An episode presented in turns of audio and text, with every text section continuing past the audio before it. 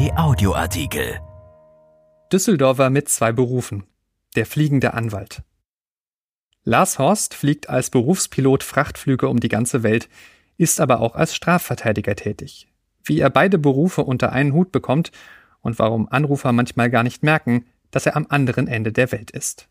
Von Wolf Kannegießer. In Houston, Texas in den USA ist der Sommer prall und sonnig.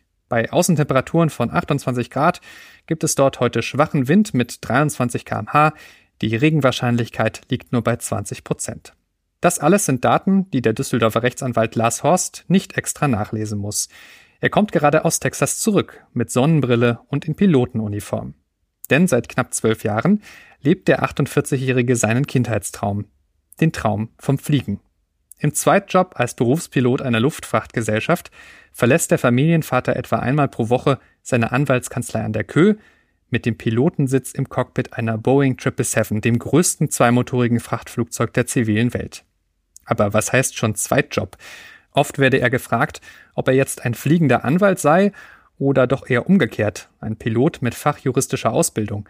Aber eine Reihenfolge könne er nicht nennen, sagt er. Zitat, gefühlt sind das beides Hauptjobs mit gleich hohem Stellenwert. Im Berufsalltag zu pendeln zwischen Gerichtsakten und Gepäcklisten, zwischen Justizdramen und Jumbo-Jets kleiner Schwester, der Boeing 777, hält er für unproblematisch. Mehr noch, das passt wirklich gut zusammen, sagt er. Bei Zwischenstopps der Frachtflüge könne er immerhin in aller Ruhe die Fallakten seiner Gerichtsverfahren bearbeiten und Lars Horst hat dazu viel Zeit in den Hotelzimmern, in denen die Crew in Nord- oder Südamerika, in Asien oder Europa untergebracht ist. So auch für einen seiner spektakulärsten Justizfälle von 2013. Damals ein Prozess gegen eine junge Mutter. Sie hatte zwei ihrer Säuglinge im Abstand weniger Jahre heimlich im Familiengrab auf dem Unterrater Friedhof beigesetzt. Erst einen angeblich totgeborenen Sohn, dann dessen kleine Schwester.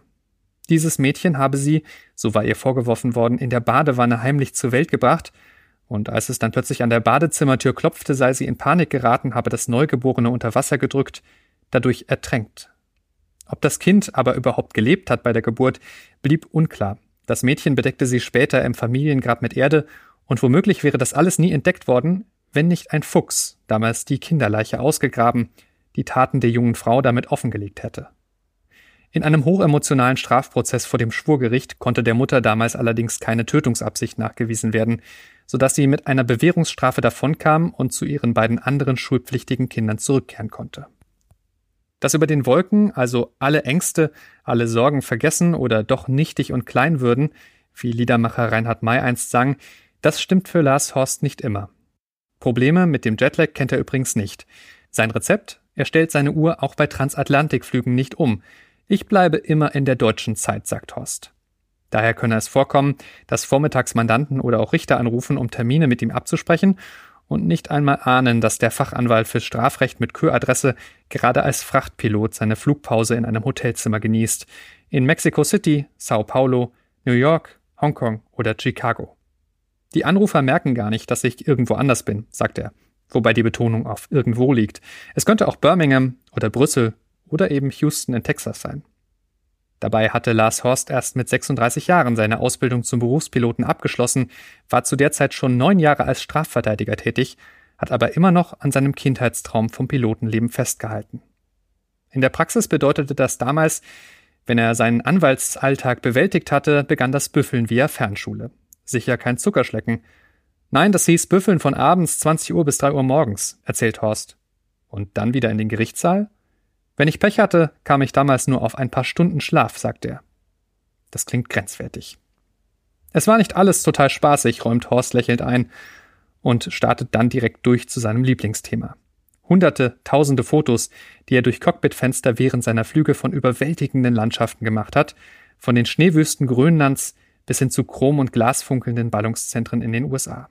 Andere sitzen vor dem Fernseher, ich sehe aus dem Fenster, fügt er fast schon entschuldigend an ob diese Art von Doppelberuf in Zeiten der Corona-Krise und der aktuellen Existenznöte mancher Anwaltskanzlei nicht auch beruhigend sei?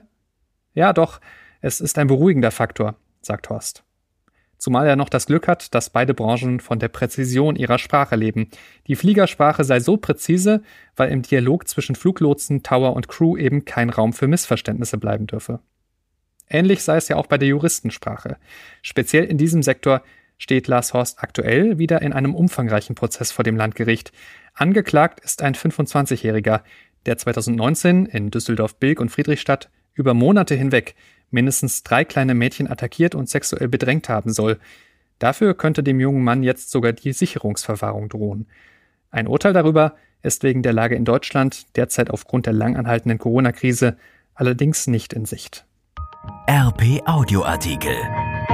Ein Angebot von RP Plus.